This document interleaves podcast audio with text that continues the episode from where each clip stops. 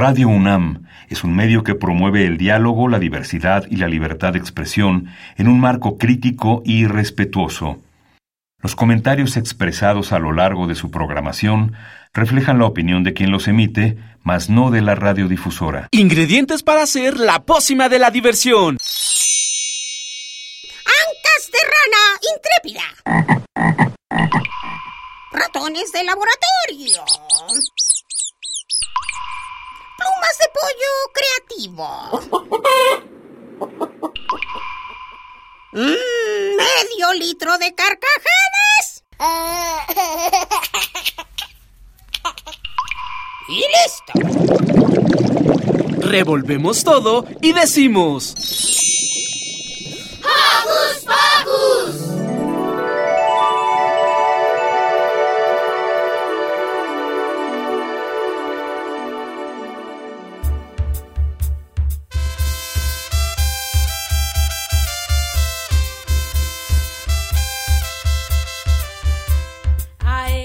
Bienvenidos queridos Hoku escuchas a una emisión más de Hocus Pocus. Yo soy Demian y estoy muy contento de poder saludarlos. Y yo soy Dani y también estoy más que feliz que darles la bienvenida a su programa de radio infantil favorito. ¡Yay! Y antes de que se nos pase, queremos enviarles saluditos a Silvia, Mini Santi y Alex. También a nuestros compañeros conductores y a nuestra productora. El día de hoy tenemos un programa lleno de celebración. Sí, así es, porque recordaremos el 11 de febrero. ¿Sabes por qué es importante esta fecha? Sí, es el Día Internacional de la Mujer y la Niña en la Ciencia. Y para hablar de este tema, ya le platicó con María Emilia Peyer. Siguiendo con las celebraciones, la pequeña Ari nos habla de lo valioso que es el Día Internacional de la Radio. Y ya que estamos hablando de este día que para nosotros es más que especial, Liber nos trae en la entrevista histórica a quien hizo posible que nos comuniquemos a través de la bocina. Se trata de nada más y nada menos que el ingeniero electrónico Marconi. Y ya, para terminar, Diego Emilio nos trae un Hocus Pocus por Europa que no se pueden perder. Así que quédense con nosotros porque ya inició Hocus Pocus.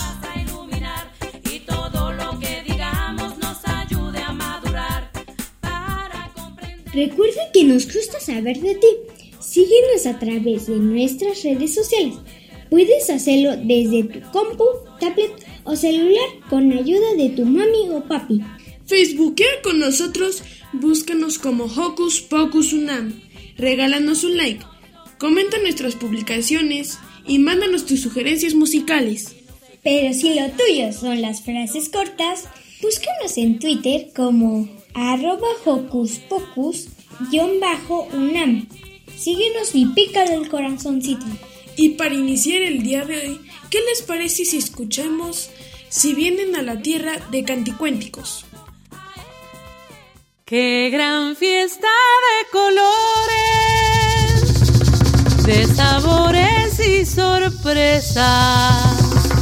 Si volvemos a comer lo que viene de la tierra.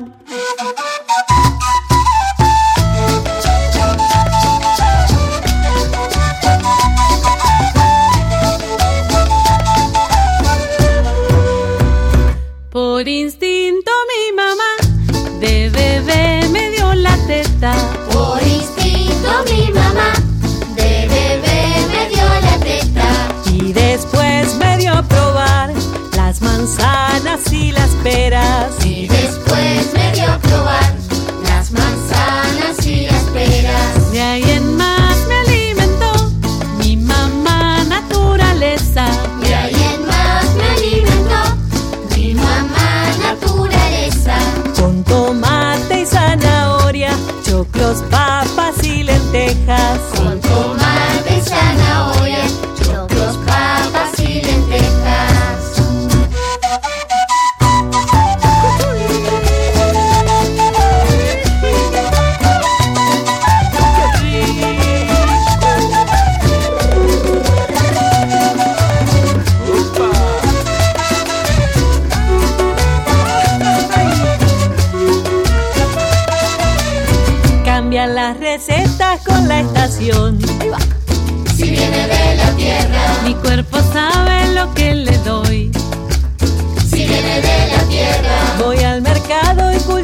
cultivo yo.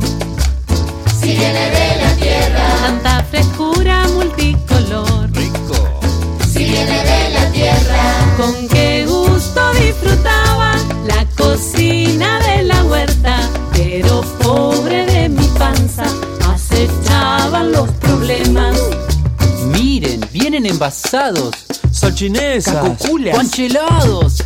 Miren, vienen paquetitos, De chipeditos. Vasos fritos. catarritos. ¿de dónde vendrán? Hacen su presentación disfrazados de alimento. Hacen su presentación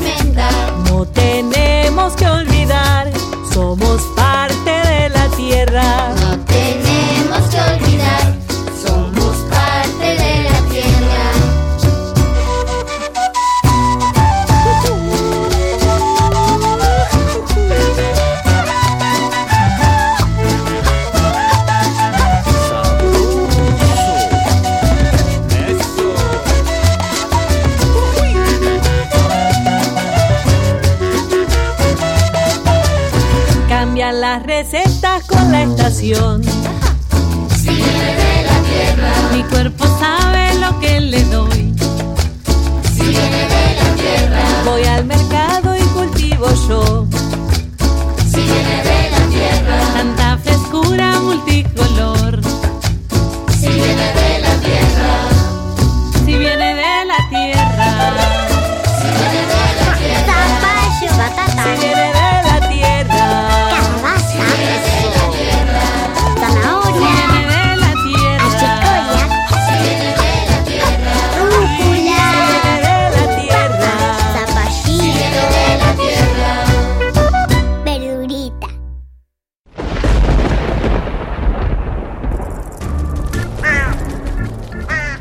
Chispas, radios y centellas. Estás en Hocus Pocus. Ha llegado la hora de conocer más de cómo se creó la radio.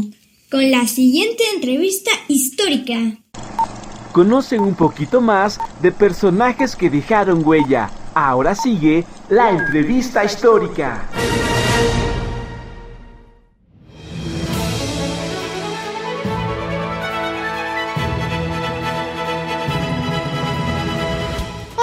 Niñas y niños de Hocus Pocus. Soy Liber Nahuali. Hoy tenemos una entrevista con la persona que descubrió y patentó uno de los fenómenos más importantes del mundo. Hablamos de radio. Bienvenida Marie Curie. Muchas gracias por invitarme. Es un honor estar en su programa. No vamos a hablar del radio, vamos a hablar de la radio. Ah, eh... Disculpen. Disculpe, Madame Curie. Hubo una confusión. Le deseamos mucha suerte en sus próximas investigaciones. Bueno, demos la bienvenida al único, inigualable, Gui... Gu... Gu... Gu... Gui- Guillermo? Dígame, Guillermo. Él es Guillermo Marconi. Molto grazie por esta entrevista. Cuéntenos, ¿dónde nació? Yo nací en Italia, en, en Bolonia. Para ser exactos, el 25 de abril de 1874. ¿Cómo era de niño? Oh, yo fui un bambino molto inquieto. Fui a la escuela hasta los 12 anni. Primero tomé lezioni a casa, ma quando leí de la teoría de ondas electromagnéticas de Clerk Maxwell, mamma mía, la mia testa explotó. Yo allora tenía ocho anni. Interesante. ¿Y quiénes fueron las personas que influyeron en usted y que lo hicieron seguir experimentando con las ondas? Sono muchos. Per esempio, el mío profesor de física, llamado Vincenzo Rosa. Con él empezó a interesarme el magnetismo ed electricidad. En la universidad yo tomé clase con Augusto Riggi, quien me ayudó con la mía investigación sobre el electromagnetismo. Ah, pero quien veramente me hizo plantearme la posibilidad de transmitir señales telegráficas inalámbricas fue Heinrich Rudolf Hertz, especialmente un artículo donde explicaba la posibilidad de que estas ondas pudieran propagarse a través del del aire. Imagina qué cosa. Increíble. ¿Y puede platicarnos sobre alguno de sus inventos? Con piacere. Nel 1895 inventé la telegrafía sin hilos. 1897 yo construido el primer sistema de radio con un alcance de más de 2 kilómetros. Y per 1901 envié señales al otro lado del Atlántico. Ah, por eso se le conoce como el padre de la radiodifusión. Ah, molti grazie. Aunque antes de mí otros colleghi trabajaron molto también. Ya mencioné a Hertz, a mis maestros, a Maxwell y además no posso olvidar al serbio Nikola Tesla, quien hizo el primo transmisión de radio en público. Una de esas personas que también estaba trabajando en el mismo tema fue Alexander Popov. De hecho, él presentó ante científicos el mismo año que usted un receptor de ondas similar al suyo. Cuéntenos sobre ello. No, no, yo no quiero parlare mucho sobre questo, pues yo probé que yo realicé primo la transmisión. Oiga, ¿y cómo le hizo para pagar todo lo necesario para llevar a cabo sus ideas? Oh, gracias a la mia familia. Ellos financiato mis invenciones. Oiga, ¿y qué es lo más lindo que desde su punto de vista le dejó haber inventado este sistema que dio origen a la radio actual y que es base de mucha de la tecnología actual como los smartphones, los satélites y la televisión. Nunca pensé que mi invención llegara a tanto, aunque era el mío sueño. Creo que lo más bonito fue cuando me llamaron el mago del éter. Ah, y cuando yo gané el premio Nobel de la física en 1909. Ah, felicidades. Seguro se enteró también que cuando usted murió el 20 de julio de 1937, las estaciones de radio de todo el mundo guardaron dos minutos de silencio en su honor. Mamma mía, qué emoción. Guillermo Marconi. Fue un placer tenerle en Hocus Pocus y agradecemos molto su trabajo, pues sin él nosotros no estaríamos al aire. Gracias a.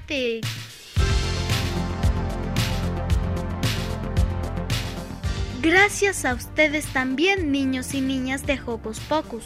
No olviden que mañana es el Día Mundial de la Radio. Disfruten de la radio.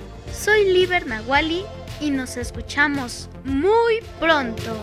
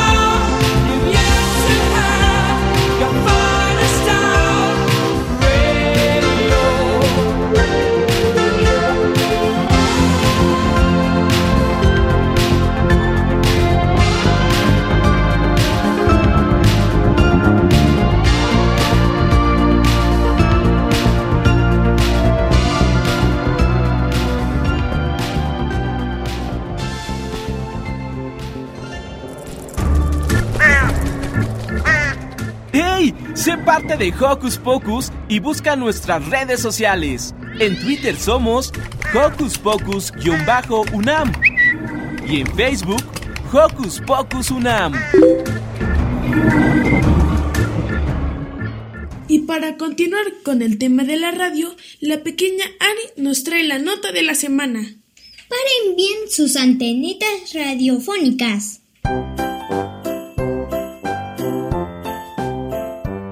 Les interesa a las niñas y niños de hoy?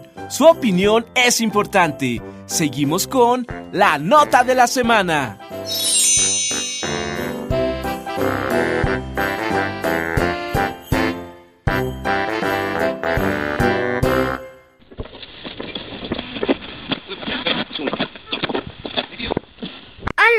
Y niños de Hocus Pocus, soy Ariadna Litzel y hoy les quiero contar sobre el Día Mundial de la Radio que se festeja mañana.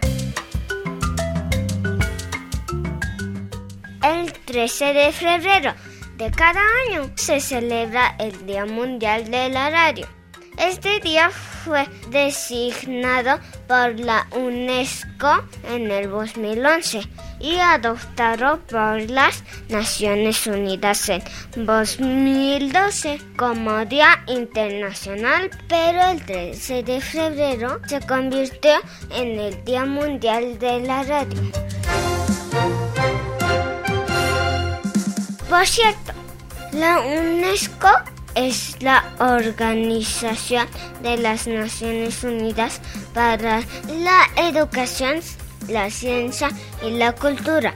Su fin es el de crear las condiciones para un diálogo entre las civilizaciones, las culturas y los pueblos fundado en el respeto de los valores comunes. También la UNESCO contribuye a la conservación de la paz y la seguridad mundial mediante la educación, la ciencia, la cultura, la comunicación y la información. Bueno, regresando al Día Mundial de la Radio, año tras año se celebra con un tema diferente. Por ejemplo, en el 2020 se habló sobre diversidad y los subtemas fueron 1. Pluralismo en la radio para que haya más trabajo entre medios públicos, privados y comunitarios. 2. Abogar porque en las salas de redacción hay equipos integrados por diversos grupos de la sociedad. 3. Promover la diversidad de los contenidos editoriales y los tipos de programas para reflejar la variedad de públicos. En 2021 los temas fueron 1. Evolución. La resistencia de la radio y su sostenibilidad. 2. Innovación. Cómo la radio se adapta a las nuevas tecnologías para seguir siendo el medio de la movilidad y accesible en todas partes del mundo. Y 3. Conexión. La radio como servicio público en desastres naturales, crisis socioeconómicas y epidemias.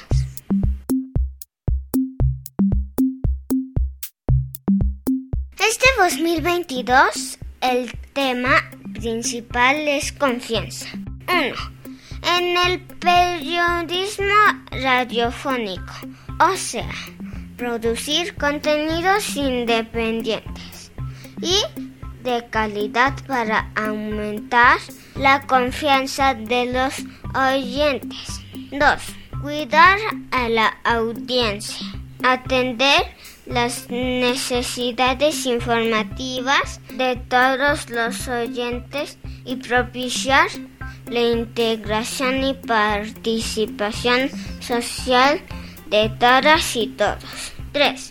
Garantizar la competitividad, o sea, como una estación de radio puede sostenerse sin dejar de atraer y retener a sus oyentes.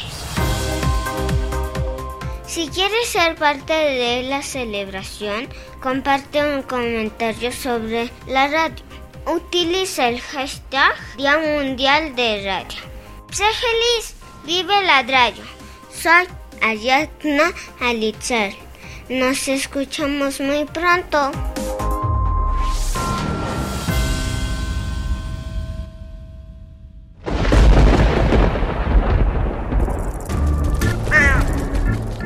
Chispas, radios y centellas. Estás en Hocus Pocus.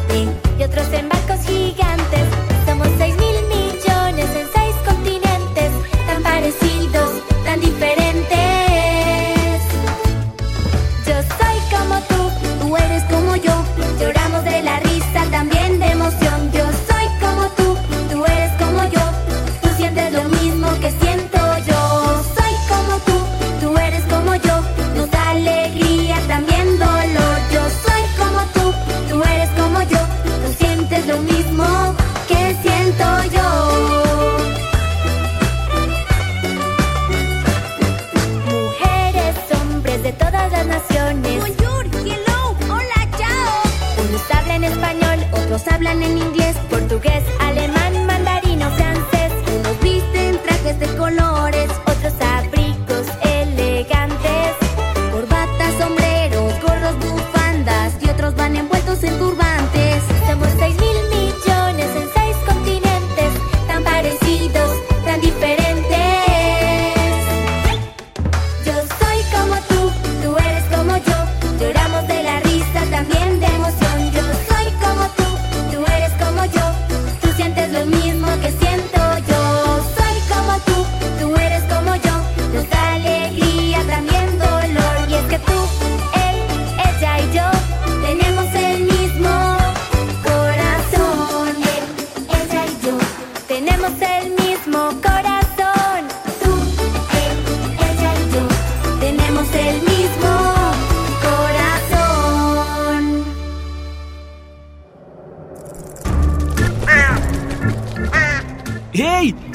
navegar por las redes sociales, síguenos en Facebook y danos un like. Encuéntranos como Hocus Pocus Unam. Nuestro futuro puede llegar a ser muy prometedor si nos auxiliamos de la ciencia. Para ello es de vital importancia que las mujeres sigan participando en ella. Por eso la UNESCO creó el 11 de febrero como el Día Internacional de la Mujer y la Ciencia. Conozcamos más de esta fecha en la siguiente entrevista.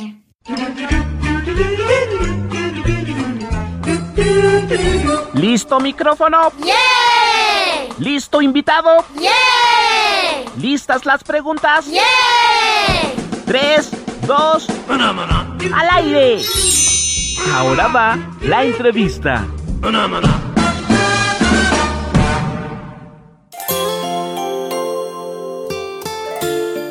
Bienvenidos queridos Joco Escuchas, soy Yare. Hoy entrevistaremos a María Emilia Beller, quien es bióloga, divulgadora de la ciencia y actual directora del Museo de las Ciencias de la UNAM Universum.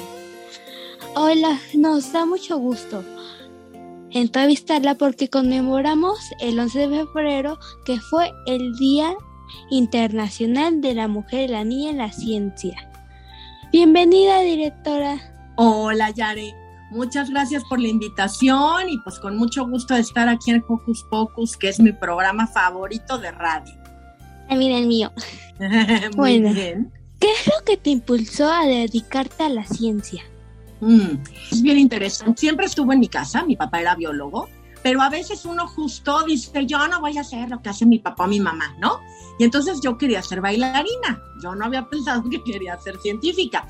Y de hecho yo bailé muchísimos años ballet y, y, estudié ballet a nivel hasta semiprofesional y la verdad es que me encantó y me sigue encantando y es uno de los amores de mi vida. La danza es una de mis pasiones, pero la realidad es que llegó un momento en el que pues eh, de pronto por ahí me encontraba documentales bonitos en la tele de, animales o de la vida de las plantas, de biología, y me maravillaba. Entonces cuando tuve que decidir una carrera, pues elegí darle, según yo, darle chance a la biología, y la verdad es que entré a la carrera, a la universidad, y me enamoré. Entonces, eh, pues básicamente creo que el que uno tenga cerca de casa buenos libros, porque también leía aventuras de los naturalistas que iban a la selva y al desierto y a las islas y al mar y descubrían cosas y se me hacía padrísimo. Entonces yo creo que es muy importante siempre tener cerca libros, documentales. Yo me acuerdo que leía aventuras de naturalistas que iban a la selva y al desierto y descubrían especies nuevas en, en islas o en montañas y hacían cosas que nadie había hecho nunca. Y entonces, pues la verdad es que yo dije, algo así quiero hacer yo y entonces decidí estudiar biología por seguir un poco esos sueños y por seguir a estas personas que me habían inspirado. ¿Qué es lo que más te gusta de ser bióloga? Lo que más me gusta de ser bióloga es que en biología, como en todas las ramas de la ciencia, yo soy muy curiosa y a mí me gusta que me asombren. A mí me gusta amanecer y descubrir que hay una nueva especie de, no sé, de caracol, de jardín o de pulpo en las profundidades del mar, o que alguien ya descubrió que sí, sí existe el kraken, o que alguien ya descubrió que los agujeros negros pueden chocar y generar ondas gravitacionales. Ese tipo de cosas, el saber que no lo sabemos todo, a mí me parece fascinante entonces, cuando tú descubres estas maravillas, ya sean los choques de agujeros negros y las ondas gravitacionales en el universo, o los organismos microscópicos que hay en una gota de agua del jardín, creo que hay muchas preguntas más que respuestas y te das cuenta de que tenemos mucho por conocer y a mí me gusta sentirme constantemente maravillada. Entonces, ser bióloga pues finalmente hace que ame la naturaleza y que la naturaleza me sorprenda y que esta sensación de que siempre hay algo hermoso por descubrir esté en mi vida. Entonces a mí, pues este trabajo me encanta. Muy bien. Cuéntanos una experiencia agradable que hayas tenido como científica. Uy, mira, he tenido muchas, pero yo te puedo contar una bueno, una de mis experiencias, así como, como, como de aventurera también. Fíjate que una vez estábamos en un desierto y estábamos poniendo algunas redes ornitológicas. ¿Qué quiere decir esto? Son redes especiales para atrapar a los pájaros que vienen en vuelo, pero son especiales porque el pájaro choca, son redes muy delgaditas, por eso no las pueden ni ver, y ya que choca como que la red lo abraza, es decir, no lo lastima en lo más mínimo, nada más lo detiene en el vuelo. ¿Qué hacemos luego los biólogos? Nos acercamos, con mucho cuidado los desenredamos, y entonces nada más checas qué especie es para saber qué aves viven por ahí eh, a lo mejor le pones un anillo en una patita para poder darle seguimiento, ver si el próximo año todavía sigue por ahí, sigue vivo, no sigue vivo, etcétera. Es una práctica típica y los liberas, ¿no? Entonces estábamos haciendo eso y de repente yo comencé a oír un ruido, ¿no? Así, pero como muchos truenos, era una cosa muy rara, hagan de cuenta una tormenta, pero estábamos en medio de un desierto en el que no había llovido en más de 20 años. Entonces yo decía, ¿por qué oigo esto? Y yo traía una cámara, en esa época me daba por tomar fotografías de naturaleza. Entonces comencé a avanzar por el camino y luego con mi cámara acerqué lo que se veía a lo lejos, ¿no? Y lo que se veía era una polvareda tremenda. Y entonces de pronto, poco a poco, me fui dando cuenta de, de que lo que levantaba esa polvareda enorme y lo que sonaba era agua. Increíble pero cierto, hacía más de dos décadas que por ahí no corría una gota, pero ahora por alguna razón en alguna montaña había llovido mucho y entonces por este cauce de un río seco estaba corriendo el agua y el agua venía arrastrando troncos, piedras, bueno, todo.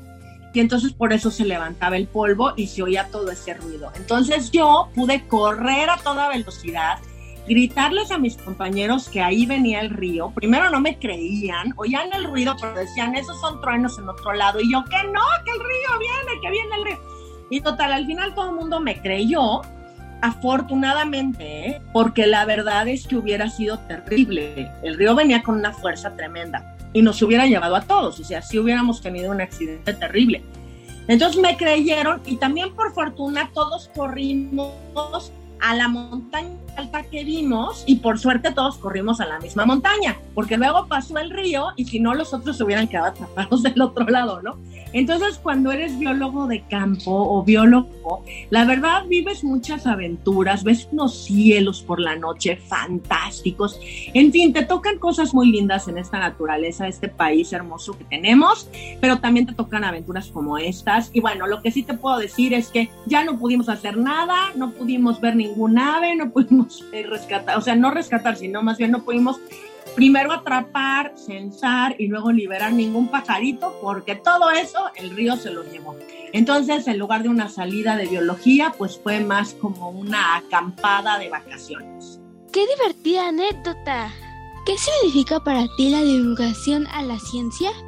Para mí la divulgación es la manera en la que nosotros podemos compartir el conocimiento de la ciencia con todo el mundo. ¿Qué quiere decir esto? A ver, yo les he contado que a mí me maravilla, me maravilla cómo viven los, los pulpos, me maravilla la luz eh, que sale de las luciérnagas o de los peces que viven en el fondo del mar, cómo la usan. Y yo yo entiendo que en esa luz está la luciferina, la luciferasa y entiendo los procedimientos bioquímicos, pero no todo el mundo tiene por qué entenderlos y no por eso debe de dejar de maravillarse y de decir, oye, qué bonito está esto. La divulgación, alguien te va a explicar por qué este conocimiento puede hacerte partícipe de las maravillas en la naturaleza. Y esa es la divulgación de la ciencia, un puente entre el laboratorio, la matemática más pesada, esta comprensión eh, de todos esos de la naturaleza a un público que no es científica, no importa ni científico, pero que pues también se puede sorprender y disfrutar.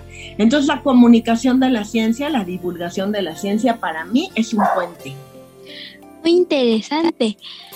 ¿Por qué crees que las niñas deben involucrarse más en la ciencia? Bueno, Yare, mira, yo creo que esta pregunta es realmente importantísima, porque resulta que desafortunadamente hay muy, hay muy pocas mujeres en la ciencia a nivel mundial si las comparas con cuántos científicos existen. Y estas mujeres además son menos todavía en carreras como matemáticas, física o ingenierías. Ajá. Tecnología tampoco, de repente tampoco hay muchas mujeres que encuentres tú en innovación tecnológica. Y la verdad es que una buena idea una buena solución a un problema terrible puede presentarse en la cabeza de una de estas mujeres maravillosas que de niña quiso ser científica y que a lo mejor por algo sintió que no podía llegar a serlo y entonces nos vamos a quedar sin esas soluciones. ¿No? Muchas de las respuestas importantes que nos ha dado la ciencia sí las han propuesto las mujeres, pero pareciera que no es el caso porque durante muchos siglos solo a los hombres les estaba permitido publicar sus resultados. Entonces sabemos que las esposas o las hermanas los ayudaban hacían a lo mejor la matemática o, eran las que proponían el experimento, pero ellas no podían firmar. Entonces solo salía el nombre del hombre y hoy pues entonces reconocemos estos grandes, ¿no? Científicos que por supuesto hicieron cosas interesantes, pero que en el calor de su hogar, en su casa, tenían una hermana, una esposa, una amiga que trabajaba con ellos y sus nombres no aparecen. Entonces, esto eh, finalmente nos hace pensar que a veces pareciera que las mujeres tenemos menos aproximación o capacidad en la ciencia y es una vil mentira.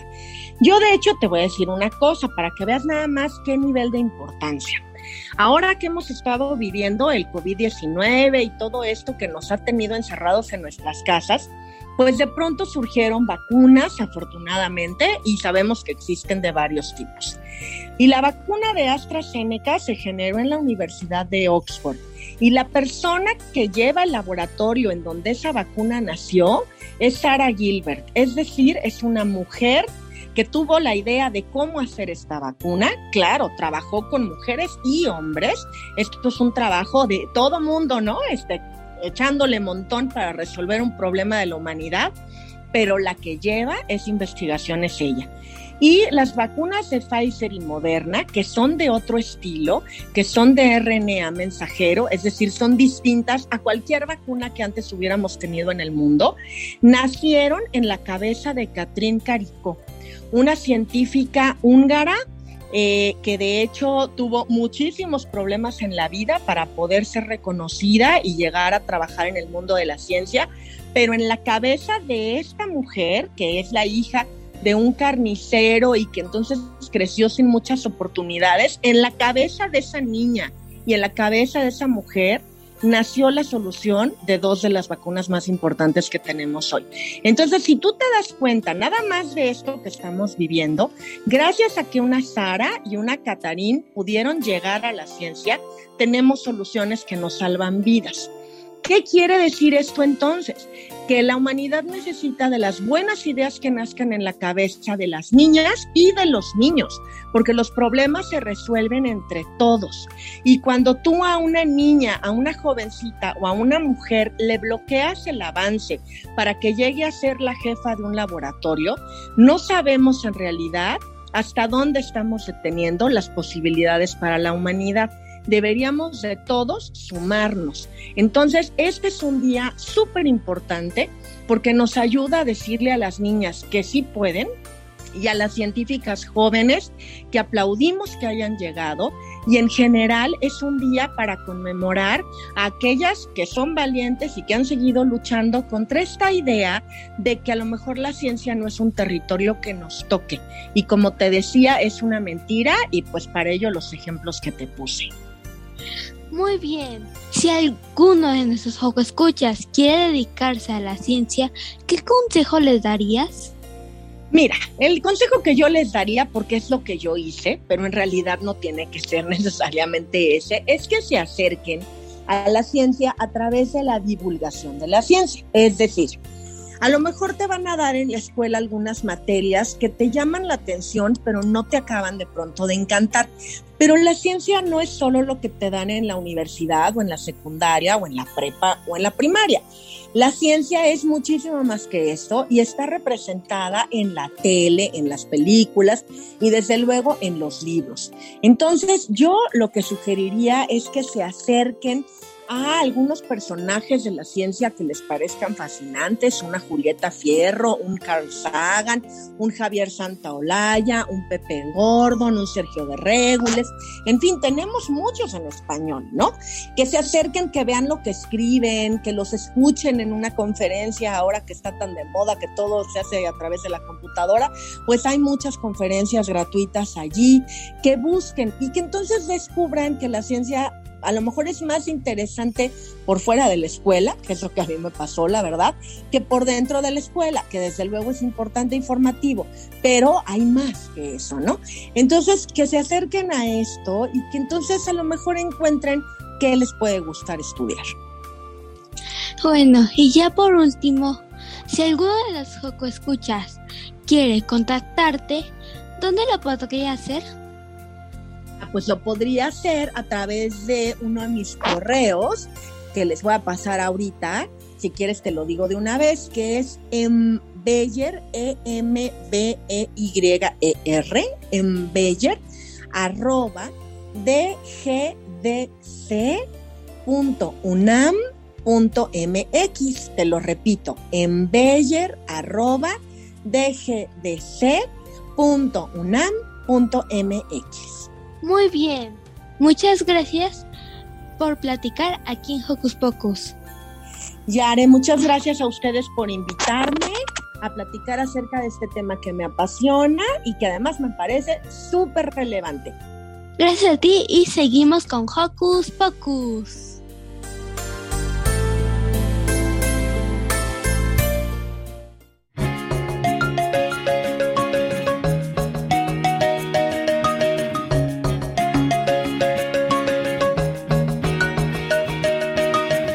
Repasemos los pasos que tenemos que seguir cuando hacemos una investigación. El primero es observar, por ejemplo, una blanca flor que cambia su color. No hay nada más fácil que el método científico, que es el que yo te enseñaré.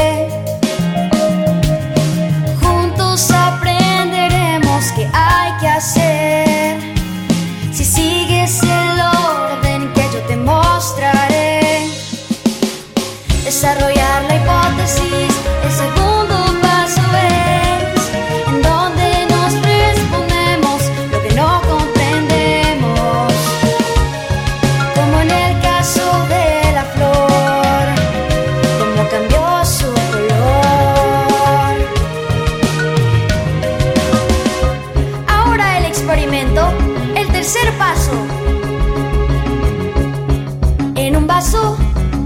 colocamos agua y al agua tinte rojo vegetal. Por último, la flor. Espera y te sorprenderás. El siguiente paso es anotar los resultados de los que observamos que pasó con la flor. Y por último, sacar las conclusiones.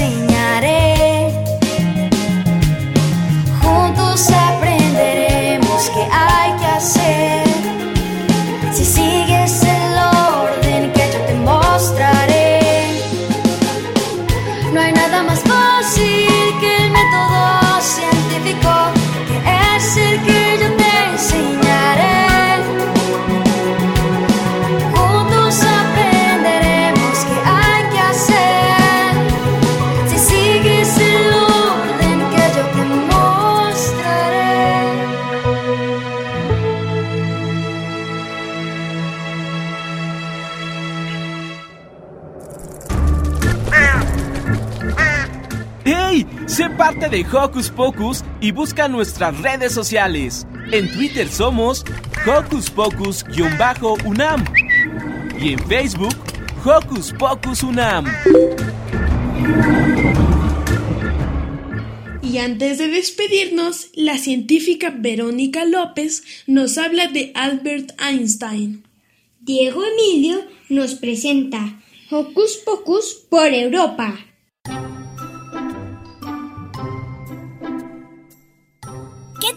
Amigos? Sean bienvenidos a otra emisión de Hocus Pocus por Europa. En esta ocasión platicaremos un poco sobre ciencia. Nos acompaña nuestra amiga Verónica López, licenciada en química, estudiante de maestría en docencia, docente, divulgadora de ciencias, autora y editora de material educativo, que nos platicará sobre uno de los científicos más sobresalientes de Europa y del mundo. Nos referimos a Albert Einstein. Vero, ¿nos puedes platicar cómo era Albert Einstein de niño? Claro que sí. Pues mira, Albert Einstein nació en Alemania en 1879. Sus papás se llamaban Hermann y Pauline y él era el hijo mayor. Siempre fue muy tímido y muy reservado y comenzó a hablar hasta los tres años. Y desde pequeño tuvo mucho interés por la música, la ciencia y la filosofía. evitaba estar cerca de otros niños de su edad y como era lento y tenía dificultades para hablar y expresarse, sus papás pensaban que tenía algún tipo de retraso mental. Su tío Jacob lo invitó a estudiar con él, dado que notó que mostraba un gran interés por las matemáticas. Ya para los 12 años sabía muchísimo de geometría y había hecho muchos experimentos. Pero además su tío le dio muchos libros de ciencias para que leyera y gracias a eso en él nació un gusto por cuestionar todo lo que observaba y lo que pues esto no era común en su época y menos en los niños, ¿no? Tuvo dificultades para aprender idiomas y no le gustaba seguir las reglas que en su escuela eran demasiado rígidas y esto le provocó problemas con sus maestros. Pero pues, su mamá le enseñó a tocar el violín y esto le ayudaba a estar más tranquilo. Él más adelante escribió en su autobiografía, un adulto normal no se inquieta por los problemas que plantean el espacio y el tiempo, pues considera que todo lo que hay que saber al respecto lo conoce ya desde su primera infancia. Pero yo, por el contrario, he tenido un desarrollo tan lento que no he empezado a plantearme preguntas sobre el espacio y el tiempo hasta que he sido mayor. Ya veo. Albert Einstein tuvo una vida diferente a la de cualquier niño de su edad. Los grandes genios siempre se hacen notar desde pequeños. ¿Por qué Albert Einstein es considerado como uno de los científicos más importantes del siglo XX? Ah, pues porque hizo grandes descubrimientos que revolucionaron a la física. En 1905, cuando apenas tenía 26 años, salieron publicados cinco estudios suyos en la revista Anales de Física. El primero de ellos fue respecto a la luz, en lo que se conoce como efecto fotoeléctrico. Y esto le valió el premio Nobel en 1921. El segundo estudio que hizo fue algo para medir a las moléculas, lo que le valió un doctorado en Zurich, Suiza. El tercer estudio fue acerca del movimiento de las partículas, lo que le sirvió como prueba definitiva de la existencia de los átomos. Sus otros dos estudios se refieren a la relatividad general y a la relatividad especial, en donde, entre, entre otras cosas, explica la equivalencia entre masa y energía con la famosísima ecuación E igual a mc cuadrada. Y con esto nace una nueva rama de la física que explica cuestiones que hasta el momento no podían entenderse con la física de Newton. Esta es la ecuación más relevante de todo el siglo XX y además de todo lo anterior, explica el movimiento del universo, estudió la gravedad e hizo aportaciones al estudio de los átomos. ¡Wow! Muy interesante, ¿verdad, chicos? Todos estos proyectos de Albert revolucionaron la ciencia en el siglo XX. Por eso fue uno de los íconos más importantes del siglo pasado. Además de sus logros en la ciencia, ¿cuáles fueron las aportaciones de Einstein para el beneficio de todo el mundo? Pues fíjate que Einstein decía de sí mismo, soy en verdad un viajero y los ideales que han iluminado mi camino y me han proporcionado una y otra vez nuevo valor para afrontar la vida han sido la belleza, la bondad y la verdad. Y fíjate que desde los 16 años fue un humanista y solía tener algunas reuniones con amistades para hablar de física, de filosofía y de literatura. En su edad adulta abogó por el pacifismo, la libertad individual y el derecho de expresión. Entre sus libros no científicos está uno llamado Sobre el humanismo, escrito sobre política, sociedad y ciencias, y otro titulado Mi credo humanista. Como resultado de sus descubrimientos científicos, además, en la actualidad contamos con algunos dispositivos que nos hacen la vida más cómoda, como el GPS, los dispositivos láser y las células solares. Sí, es cierto. Albert Einstein también fue uno de los humanistas y pacifistas más importantes del siglo XX. Pero, en tu opinión, ¿es importante que los niños conozcamos la trayectoria de Albert Einstein? Uy, por supuesto que sí, porque es uno de los más importantes genios de todos los tiempos y prácticamente quien quiera hablar de ciencia se refiere a Einstein, por lo que es necesario conocer su vida y obra. Einstein es un gran ejemplo de alguien que hizo grandes descubrimientos por su amor a la ciencia, pero es importante que quien lo conozca también vea que como todo ser humano se puede equivocar, pero eso no le quita sus grandes méritos. Estoy de acuerdo, Vero. La vida de Albert Einstein sin duda es muy interesante para todos los niños y niñas, porque a lo largo de toda su vida siempre trabajó con objetividad, sin alejarse del humanismo y del progreso de la humanidad. Y el progreso de la humanidad no está peleado con el humanismo. Muchas gracias por tu tiempo, Vero. Por último, ¿podrías enviar un saludo para Hocus Pocus? Claro que sí. Saludos a todos los que están escuchándonos en Hocus Pocus y ha sido un gusto estar aquí con ustedes y una recomendación a los niños. Nunca pierdan la curiosidad y la capacidad de asombro. Para Hocus Pocus, Diego Emilio.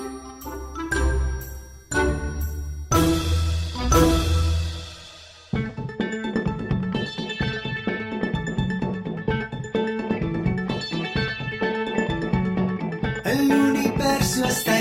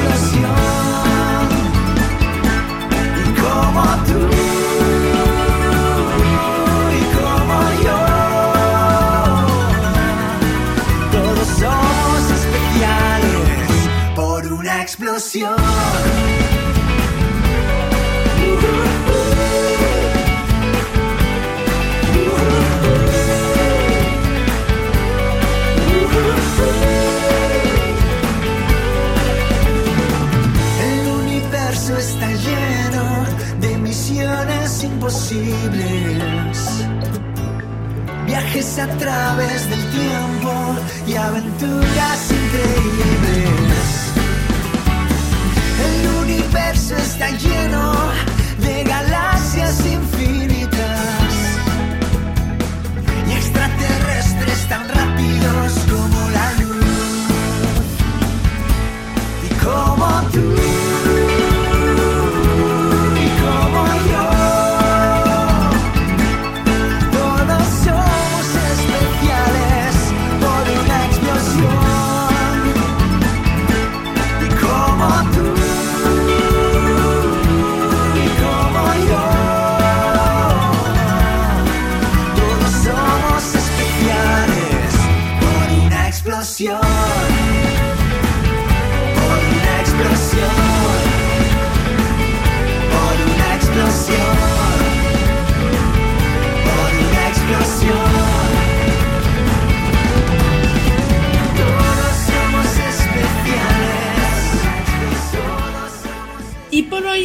hemos llegado al final de este programa. Uy, se me fue como agua esta ahorita. A mí también, pero no te preocupes porque tenemos una cita la siguiente semanita. Muy bien, y por ahora nosotros nos despedimos deseándoles un muy lindo fin de semana. ¡Chao! Radio UNAM presentó el espacio donde las niñas y los niños usan la magia de su imaginación.